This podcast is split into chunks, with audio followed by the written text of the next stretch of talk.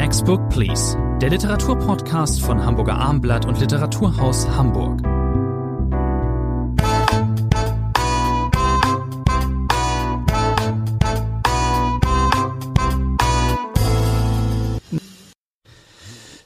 Bei mir im Podcaststudio Rainer Moritz, mein Name ist Thomas André, heute in bewährter Form drei aktuelle Titel, Neuerscheinungen. Wir sprechen in Next Book Please über Annika Büsings Nordstadt, erschienen im Steidel Verlag, über Wendela Wieders, Die Gezeiten gehören uns, erschienen bei Hansa, Hansa Berlin und über Andreas Stichmanns neuen Roman Eine Liebe in Pyongyang, erschienen im Rowold Verlag. Fangen wir an mit Annika Büsing, Nordstadt. Das ist ein unbeschriebenes Blatt, wie man so schön sagt. Es ist ein Debüt, so ist das dann eben. Äh, von einer Debütantin hat man vorher meistens noch nichts äh, gehört. Ähm, stammt aus ähm, dem Ruhrgebiet. Dort lebt sie auch wieder. Dort ist auch der Roman angesiedelt. Die Autoreninfos sagen mir, wenn ich mich recht erinnere, dass sie auch eine Hamburger Vergangenheit hat. Aber das spielt hier äh, keine Rolle. Also, es geht in diesem Roman Nordstadt um Nene die Protagonistin, die Ich-Erzählerin und Boris, ähm, das ist ihr Love Interest, wie man neudeutsch was sagt. Was ist da bitte? Was Sie für Wörter kennen, Herr André, was Sie für Wörter kennen. Man sollte sie nicht immer verwenden, genau. Ähm, also es ist eine, äh, dieser sehr schmale Roman erzählt äh, von der Anbahnung einer Romanze und dieser Romanze selbst. Nene ist Bademeisterin und Boris ist äh, eigentlich nichts. Er verbringt seine Tage ohne einen Beruf zu haben. Er ist ähm, körperlich geschlagen von einer Krankheit, hat Kinderlähmung gehabt. Er wurde oft, er hat ihn einen Krüppel genannt. Ähm, er kann aber schwimmen gehen, auch wenn es für ihn ein schwierigeres Unterfangen ist als für gesunde Leute. Und so lernen die sich kennen, am Beckenrand sozusagen. Und dann entwickelt sich daraus eine sehr spezielle Liebesgeschichte, die hier ähm, in hart, zarten Worten geschildert wird. Der Ton dieses Romans ähm, wird bestimmt durch äh, die äh, Erzählerin, die Ich-Erzählerin selbst, nämlich durch Nene, die teilweise sehr explizit sich äußert. Übrigens, was dieses Explizite angeht, äh, Ihnen ist ja als allererstes wahrscheinlich aufgefallen, die einleitenden Worte, die Regieanweisung sozusagen, die Warnung, bevor dieser Roman anhebt. Was haben Sie denn davon gehalten? Ja, das habe ich übergehe ich, das will ich dem Steidel vielleicht nicht explizit vorwerfen. Es hat auch dieses Buch rätselhafterweise eine sogenannte Triggerwarnung. Das heißt, die Leser sollen äh, darauf hingewiesen werden, dass es hier, wie es wörtlich heißt, Beschreibungen körperlicher, psychischer und sexualisierter Gewalt gebe, wie es das eigentlich in fast jedem Roman des so 20. und 21. Es, es, Jahrhunderts gibt. Es ist mir nicht besonders es ist von großer Harmlosigkeit. Das ist eine Unsitte, die eine Verlage um sich und das wollen wir aber Annika Büsing und ihrem Roman nicht vorwerfen. Sie haben, glaube ich, zwei Eckdaten, ich will das nochmal vertiefen, äh, sehr klar gesagt. Es ist ein Debütroman äh, einer Autorin, die Gymnasiallehrerin für Deutsch und Religion äh, in Bochum ist. Da denkt man, ja so, das klingt ja ganz interessant. Was wird das werden? Eine Deutschlehrerin schreibt einen Roman. Ich schaue natürlich auf Debütroman immer mit besonderem Blick, weil wir hier in Hamburg den Marakassenspreis einmal im Jahr vergeben. Mit der Jury habe ich nichts zu tun, aber ich verfolge es trotzdem natürlich sehr genau und äh, war schon mal am Anfang verdutzt. Äh, dass der Steidel Verlag äh, sehr viel in dieses Buch investiert hat, ein Leseexemplar vorab gemacht hat. Das tut Steidel nun wirklich nicht alle Tage. Dort erscheinen nicht so wahnsinnig viele deutschsprachige äh, Gegenwartsromane. Dann ist es auch noch ein Roman, auch da zuckte ich erst zusammen, der mit einem Satz beginnt, äh, mit dem man eigentlich keinen Roman beginnen darf. Ich liebe dich heißt der erste Satz äh, dieses Romans. Das gehört sich eigentlich nicht. Da sagt jeder, das geht nicht, das muss man meiden, so kann man das nicht machen. Aber dieses Buch auf gerade mal 128 Seiten, das muss man dazu sagen, es ist ein ungeheuer schmales Buch. Sie haben die Rahmenhandlung beschrieben. Wir sind im Sommer 2015, das ist die Kernzeit dieser Geschichte. Beide sind Mitte 20, sollte man dazu sagen. Ganz unterschiedliche Figuren, beide äh, haben mit ihren Familien schwer zu kämpfen. Sie haben die Erkrankung von Boris erwähnt, diese Kinderlähmung, äh, die er hatte. Und aber auch Nene hat sozusagen viel auszufechten gehabt aus einer zerrütteten Familie. Die Mutter früh verstorben, der Vater äh, Alkoholiker, der auch noch Freude daran gefunden hat, seine Tochter regelmäßig zu verprügeln. Und dann findet sie, ja, man muss es mal so altmodisch sagen, ihre Berufung als Schwimmmeisterin, als Bademeisterin in dieser Anstalt. Und äh, was Annika Büsing hervorragend kann, ist genau sich in diese Charaktere hineinzuversetzen, diese Annäherung zu beschreiben. Das sind zwei Protagonisten, die eigentlich nicht zueinander passen, aber man kann dann fragen, welche Menschen passen überhaupt äh, zueinander. Es ist eine Sommerliebe, wir dürfen so viel sagen, das wird keine Lebensliebe werden zwischen Nene und Boris. Da verraten wir, glaube ich, nicht ist zu das, viel. Ist das wirklich so? Ich glaub, oh. Es könnte sein, dass es nur diesen Sommer gewährt hat. Äh, ich will es nicht äh, äh, festnageln darauf. Aber das, das Gute ist, dass man es nicht weiß. So. Genau, es, aber zumindest ist es nicht unbedingt äh, auf Dauer angelegt. Aber es ist äh, dieser Roman, der, Sie haben es gesagt, im Ruhrgebiet spielt, ist natürlich auch eine Sozialstudie. Äh, Arm und Reich, die Gegensätze spielen hier eine ganz andere Rolle, äh, als wenn ich das in anderen Städten beschreiben würde. Es ist ein Buch, das sehr viel äh, Augenmerk hat für Nuancen, für Kleinigkeiten. Da gibt es die Personen, das kennt jeder, der eine Badeanstalt besucht, zu bestimmten Uhrzeiten. Da gibt es die Stammgäste. Eine Frau stirbt dann, äh, Frau Lübcke die immer eine komische Badekappe auf hatte. Und das ist eine rührende Szene, wie Nene dann sich an den Bruder wendet und darum bittet, diese komische Badekappe äh, doch äh, zu bekommen als Erbe äh, von Frau Lübcke. Also diese Autorin hat eine erstaunliche Fähigkeit, sehr zart zu beschreiben, was in Figuren abgeht, aber auch mit Sinn für rustikale Komik. Das ist nicht so. Die beiden versuchen, das will ich vielleicht auch sagen, äh, Sex zu haben. Das ist nicht ganz so einfach. Es heißt äh, an einer Stelle des Buches mal, in der Historie von Pärchen, die miteinander schlafen wollten, sind wir das mit den meisten Fehlversuchen. Also auch das dauert seine Weile, bis dieses ungleiche Paar zusammenkommt. Wer das spricht, wer auch diesen sehr smarten Satz, den Sie gerade, äh, so lustigen Satz, das ist dann immer Nene, davon lebt die, dieser Roman, die ist natürlich ziemlich klug. Äh, ähm, aber wird gebildet, äh, wird ähm, ähm, äh, dargestellt als eben Abkömmling, als Spross auch einer bildungsfernen Klasse eigentlich eher. Das ist interessant. Sie haben eben den Roman Anfang genannt. Das macht man nicht. Ein Roman mit Ich liebe dich ähm, Beginn. Die Autorin weiß sehr genau, was sie macht und sie spricht hier auch teilweise selbst. Es gibt nämlich später immer wieder legt sie Nene die Worte in den Mund, das ist alles zu abgetroschen, zu klischeehaft. Diesen Roman kann man so nicht erzählen. Ich kann, das ist zu klischeehaft, dass ich hier aus dem, aus dem Säuferprekariat stamme und geschlagen wurde und vielleicht meine Traumata mit mir rumschleppe. Eine Vergewaltigung gibt es auch noch. Auch das noch, dass ich einen Panzer mir zugelegt habe. Das ist alles, das lässt sie Nene sagen, das meint die, da spricht aber die Autorin aus ihr. Sie erzählt diese Geschichte trotzdem so. Sie erzählt diesen Milieuroman, Nordstadt ist ein sozial sozialer äh, Brennpunkt. Äh, Sie haben es eben gesagt, da gibt es eine Vergewaltigung auf dem Spielplatz. Da wird äh, dann auch natürlich in der Jugend viel auch viel getrunken ähm, und so weiter und so fort. Und wir haben auch eben diesen auch seelisch ver versehrten ähm, Boris, der immer geärgert wurde und aufgezogen wurde und ge gemobbt wurde aufgrund seines Andersseins. Wir lernen seine Mutter kennen. Das ist sehr interessant. Die Mutter hat diesen Jungen ja sozusagen körperlich vermurkst, indem sie ihn nicht impfen ließ. Und trotzdem äh, wirft er seiner Mutter nichts vor. Sie wiederum ähm, hat eine gute Beziehung zu seiner Mutter. Sie wiederum ist, äh, der Vater spielt auch nochmal eine Rolle dann in der Erzählgegenwart. Er ist, ähm, ähm, ist ähm, mit, äh, ja, mit dem üblichen Säufer äh, äh, Defekten im, im Heim, ist dann, stirbt dann auch. Es spielt die Schwester noch eine Rolle, die Halbschwester Nenes, die äh, sein Vater hatte vorher auch schon mal eine Beziehung. Und, äh, die nicht in der Nordstadt lebt, nee, sondern in der Südstadt. Sie hat auch Erfolg als Goldschmiede. Das heißt, die sozialen Gegensätze zwischen Nord- und Südstadt spielen eine Rolle. Und es geht, Sie haben das mit dem Vater gerade angesprochen, es geht natürlich auch ums Verzeihen. Kann man verzeihen? Der Vater, wie gesagt, am Ende äh, in einem Heim äh, vor sich hin vegetierend und die Schwester ist geneigt, jetzt sozusagen den Mantel des gütigen Verzeihens äh, über ihn zu legen. Damit tut sich die Ich-Erzählerin Ene sehr schwer.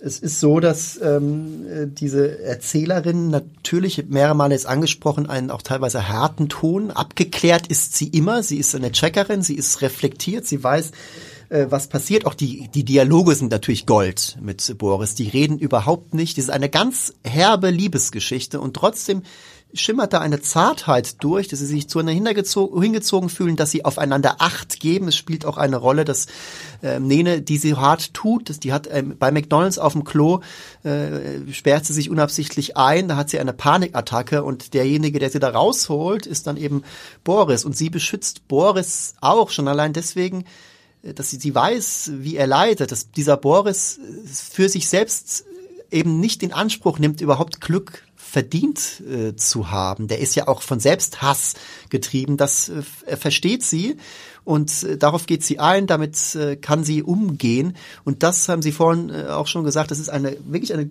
extreme Könnerschaft, äh, ein Können der Autorin, dass sie das so gut in Szene setzt. Also ich würde so weit gehen, Herr André, wenn in diesem Jahr Preise vergeben werden für den besten Debütroman. Es gibt ja mehrere, es gibt nicht nur den Maracassus-Preis, aber den gibt es auch. Dann würde ich Annika Büsing ganz weit vorne Die sehen. das spielen. ist für mich ein äh, herausragendes äh, Debüt. Gerade auch äh, mit diesen schlanken 128 Seiten ist man am Ende doch erstaunt, was man alles, wenn man es kann, in 128 Seiten packen kann. Und deswegen gebe ich starke acht Punkte. Ich kann da nur mitziehen. Ich bin auch bei acht äh, Punkten. Kommen wir zum zweiten Titel heute zu einer äh, ganz anders äh, situierten Autorin, auch vor allem geografisch, zu Wendela Wieder. Die lebt äh, in Kalifornien, ist dort auch aufgewachsen. Das äh, wissen wir aus den Autorenangaben. Man könnte, man kennt sie. Es ist nicht ihr erster Roman, ähm, der äh, erscheint. Die Gezeiten gehören uns. Ist ein Entwi Entwicklungsroman oder wie man in Heilbronn sagt, ein Coming-of-Age-Roman. Mit Love Interest auch, um, Ja, um man- Sie zu zitieren, Herr Geht- Geht André. ja auch um Love Interests, genau. Ähm, ähm, spielt in einem Ort namens, mit dem schönen Namen Sea Cliff, ähm, eben an der Westküste gelegen. Von Sea Cliff aus hat man einen wunderbaren Blick auf die Golden Gate Bridge und ähm, in der Vergangenheit, der spielt in der Vergangenheit, dieser Roman, in den 80er Jahren und da war dieser Stadtteil noch nicht durchgentrifiziert, wie man so schön sagt. Da lebten aber auch schon durchaus ähm, privilegierte äh, ähm, Familien, so auch hier. Wir haben eine Erzählerin, Jula, spricht man glaube ich so aus, ist äh, stamm, entstammt äh, wie ihre äh, Autor, äh, ihre Schöpferin aus einem hat schwedische Vorfahren, in dem Fall äh, die Mutter. Gibt sehr viel äh, Schweden, die sich dort angesiedelt haben. Und ähm, Julabi hat eine beste Freundin mit dem wunderbaren Namen, kann man sich auch gar nicht besser ausdenken, Ma Mari Maria Fabiola, Maria Fabiola oder wie auch immer. Das ist ihre So beste hieß mal die belgische Königin, Fabiola. Ach ja, stimmt, stimmt. Lang Kam ist es her. Kam mir bekannt vor. Ähm, ihre beste Freundin, dann gibt's noch zwei weitere Freundinnen, also ein Freundinnenquartett. Das, die treffen wir an, sind äh, im schönsten Teenageralter, gehen auf eine Mädchenschule. Ich habe schon gesagt, privilegiert. Äh, ähm, da gehen schon eher die gut Betuchten hin. Man merkt aber auch, dass äh, die, äh, es werden alle vier Hintergründe, biografische Hintergründe werden hier umrissen, gerade der von Jula B. Es gibt dort auch Abstiegsängste, kann man sich diese Schule irgendwann noch leisten, dann muss auch mal eine Familie umziehen, muss ein Haus verkaufen, weil es geschäftlich nicht so hingehauen hat. Ähm, genau, also es ist, wir finden es Mitte der 80er Jahre, die interessieren sich sehr für junge Männer und äh, dann passiert äh, Es passiert etwas in diesem Buch. Es passieren zwei Dinge. Und da wechselt der Roman, das ist äh, sozusagen äh, ein Clou dieses Buches. Äh, und Wendela Wieder, die ja in Deutschland schon mehrere Verlage durchlaufen hat, wenn man schaut, wo sind ihre Bücher in der Vergangenheit erschienen, äh, das war Knaus, BTB auf und jetzt bei Hansa Berlin, das könnte jetzt ihr Durchbruch äh, sein mit diesem von Monika Bark übersetzten Roman. Wir haben es am Anfang, das ist das Interessante, mit einem Wir zu tun. Sie haben diese Clique äh, beschrieben. Das heißt, äh, das ist ein typisches Phänomen äh, der Teenager, der Pubertätsjahre. Wir sind eine verschworene Gemeinschaft. Es gibt keine Unterschiede zwischen uns. Wir denken und fühlen gleich. Also diese Stärke, die man in diesem Alter äh, gewinnt, dadurch, dass man zusammen ist. Äh, Im deutschen Bereich gibt es Benedikt Welz, der ähnliche äh, Bücher schreibt äh, mit solchen Zusammengehörigkeitsgefühlen. Aber dieses Wir zerbricht relativ schnell. Es gibt eigentlich, wenn man genauer hinschaut, das spielt dann auch eine wichtige Rolle, Sie haben es gesagt, diese sozialen Differenzen. Maria Fabiola ist ausgesprochen reich. Jula B. ist das nicht. Sie hat auch diesen ganz anderen Hintergrund, familiären äh, Hintergrund. Und dann passiert eben ein Ereignis, das diese Clique zerstört. Man muss es so sagen. Maria Fabiola hat die Eigenschaft, sich auch selber in Szene zu setzen. Oh ja. Und sie erfindet dann, das muss man so deutlich sagen, das äh, ist relativ klar auch so formuliert im Text, eine Art, ja wie will man sagen, Belästigungslüge. Da sei ein Mann im Auto, hätte sich entblößt äh, vor ihr und daraus macht sie eine große Geschichte. Julabi war Teil dieser Geschichte, hat zugesehen und tut etwas Erstaunliches. Sie tut nicht, was man erwarten würde, dass sie sagt, ja, ich habe es zwar nicht so genau gesehen, aber Maria Fabiola wird schon recht haben, eine Ungeheuerlichkeit, was sich dieser Mann geleistet hat. Wir zeigen ihn an. Nein, sie sagt ganz eindeutig, als sie befragt wird, sie kann das nicht bestätigen, sie hat das nicht gesehen. Und von da an kippt der Roman. Das ist das erste Kippen. Es gibt noch ein zweites Kippen später. Denn plötzlich ist äh, Julia B. nicht mehr Teil dieser Clique. Man grenzt sie aus, sie wird mit Verachtung gestraft. Du hast gegen unsere Klickenregeln verstoßen, indem du nicht mitgelogen hast. Also ein Roman, der sehr viel auch eben um die Frage von Wahrheit und Lüge äh, sich rankt, das spielt eine wichtige Rolle im ganzen Buch. Aber es ist vor allem, und das kann Wendler wieder ich finde gut äh, zu beschreiben, wie plötzlich eine Art Individualisierungsprozess bei Jula B. eintritt. Das ist, muss man aber auch dazu sagen, dass eben Jula B. auch eine ganz spezielle Person ist, denn das hat, das hat mich für diesen Roman von Anfang an so eingenommen. Die ist natürlich irre, also irre smart und wahnsinnig clever und wortgewandt und nochmal abgeklärter als die Erzählerin bei Annika Büsing. Für ihr Alter besonders, die ist sowas von dermaßen tough eigentlich wieder ein Anglizismus, aber egal, ist an dieser Stelle erlaubt. Die erzählt natürlich auf, äh, also wirklich, die ist, die kann das alles einordnen. Sie, sie leidet natürlich auch darunter, aber sie ist, sie geht damit wirklich, sie steckt das so weg. Sie kann das einordnen und sie ist eher trotzig und sie hängt jetzt nicht heulend in der Ecke. Natürlich leidet sie darunter, das ist vollkommen klar, dass sie dann plötzlich ausgegrenzt wird.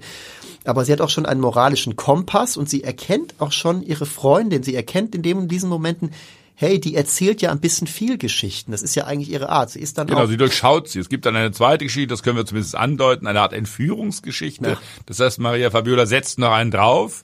Äh, sie tut so, auch hier muss man wieder das so deutlich benennen, als sei sie entführt worden. Auch das durchschaut B. und das bringt die beiden natürlich noch einmal ganz weiter auseinander. Also es ist, glaube ich, Sie haben das Wort moralischer Kompass gerade genannt, das ist ganz wichtig, dass hier ganz unterschiedliche äh, Akteurinnen zu sehen und zu lesen sind, von denen die eine eine ganz klare Haltung hat und das versucht auch durchzuziehen auch auf die Gefahr hin ausgegrenzt zu werden. Es ist dann natürlich auch ein Buch, das muss man sagen, Sie haben es erwähnt, Kalifornien der 80er Jahre, das heißt die tolles Musik, Setting, die Musik jener Setting. Zeit spielt ja. eine wichtige Rolle, das ist das Lebensgefühl jener Zeit, es ist noch nicht das San Francisco der späteren Jahre, aber dann, das müssen wir vielleicht noch erwähnen, tut äh, Wendler wieder etwas für mich erstmal Überraschendes, dann springt der Roman am Ende.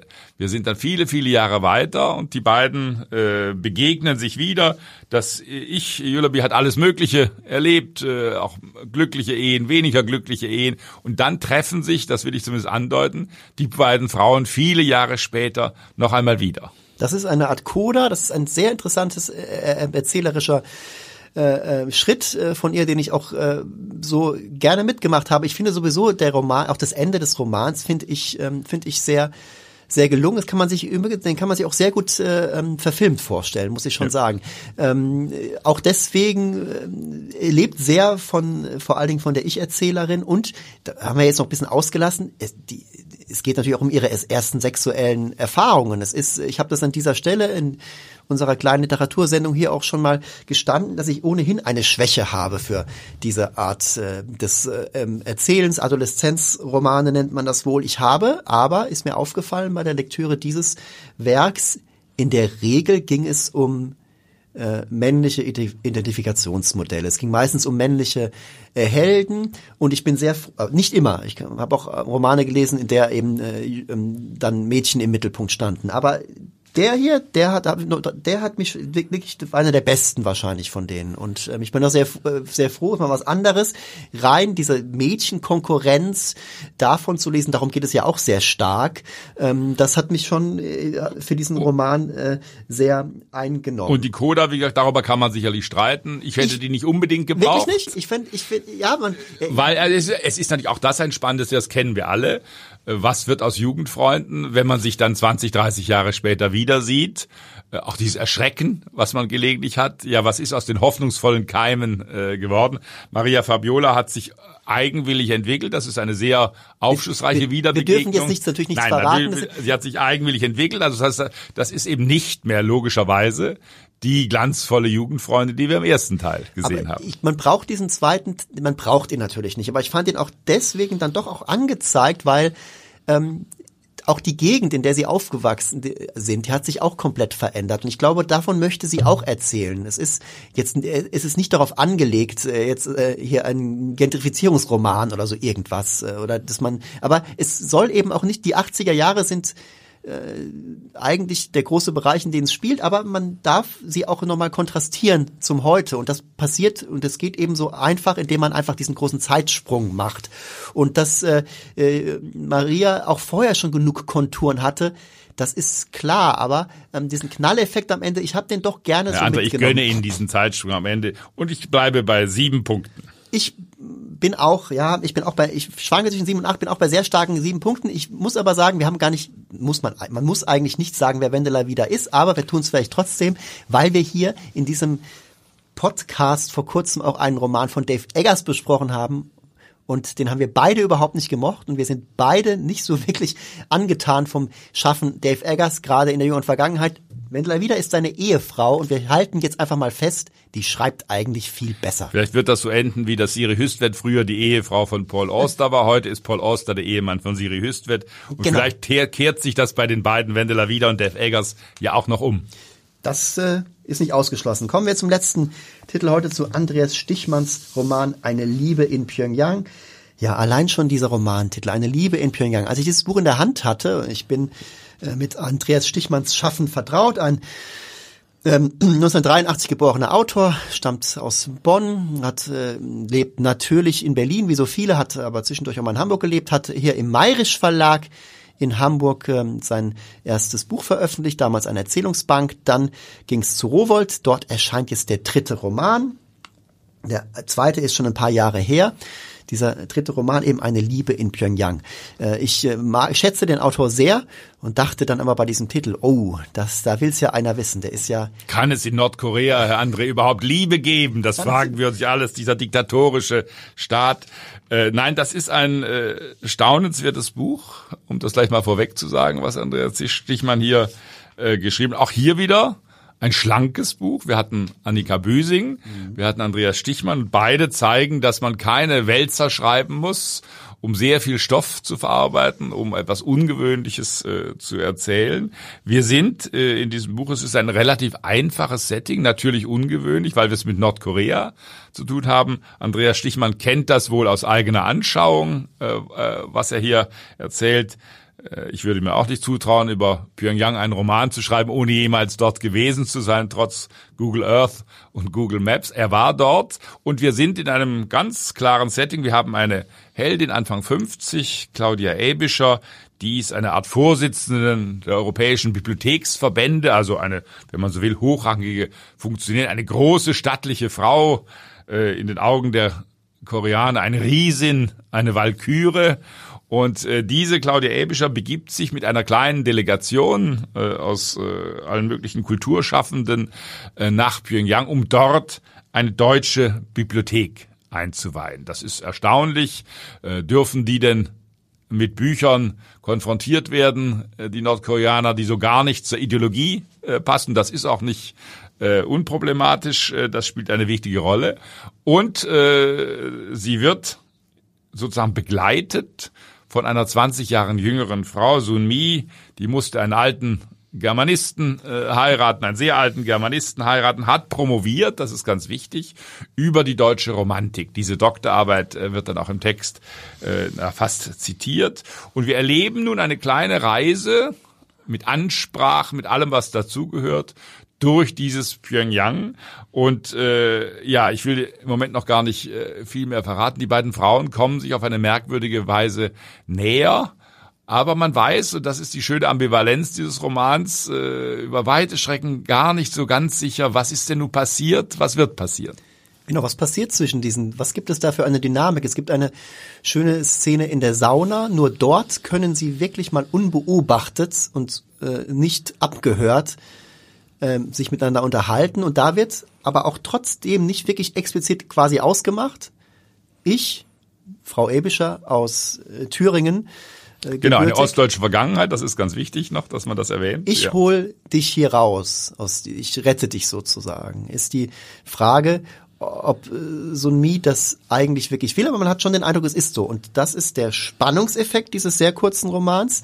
Äh, ähm, wird es denn hier eine erfolgreiche Flucht geben? Und wenn, warum? Ist es tatsächlich Liebe, die zwischen diesen beiden äh, Frauen aufflammt? Diese Sunmi, das sollte man vielleicht dazu sagen, weil das nutzt Andreas Stichmann sehr gut aus. Äh, ist, wie gesagt, Germanistin. Sie spricht perfekt Deutsch. Sie spricht ein altmodisches Deutsch.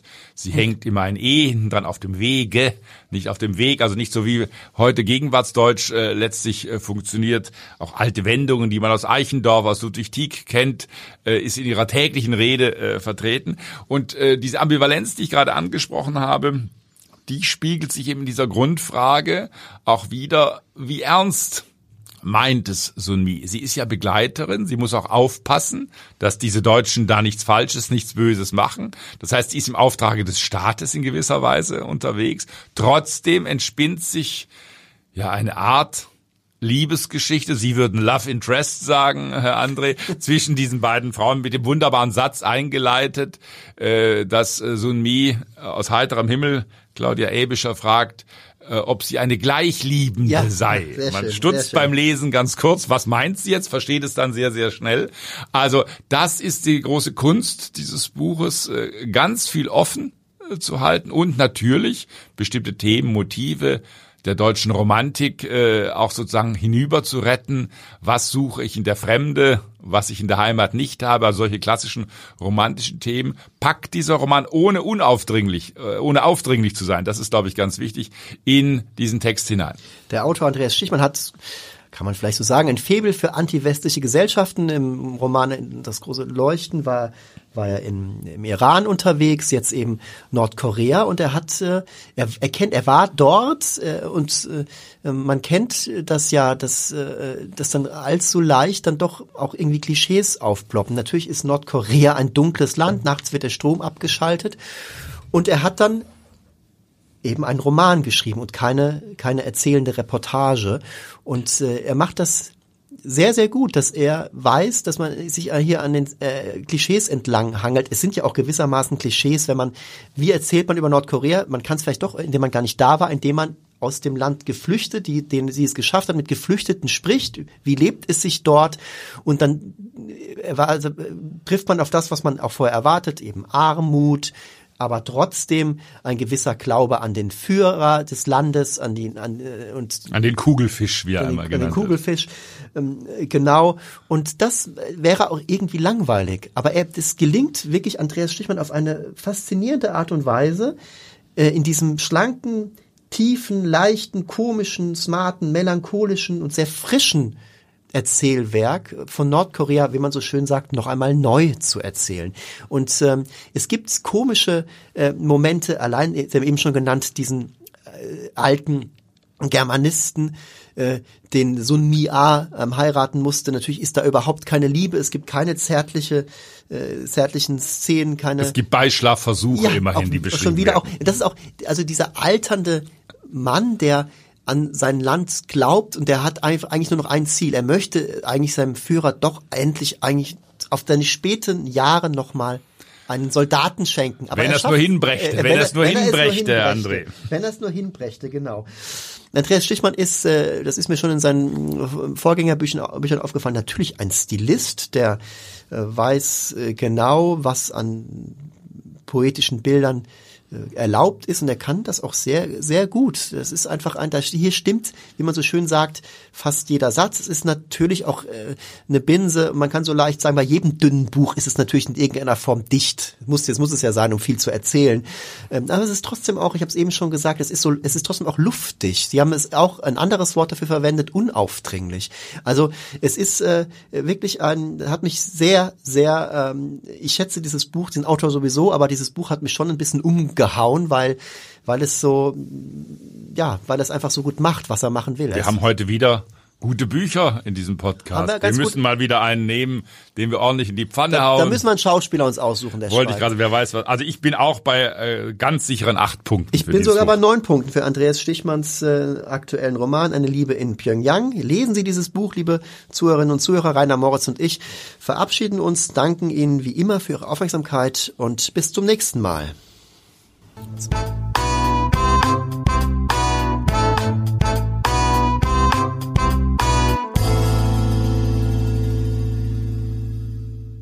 Weitere Podcasts vom Hamburger Abendblatt finden Sie auf abendblatt.de slash podcast.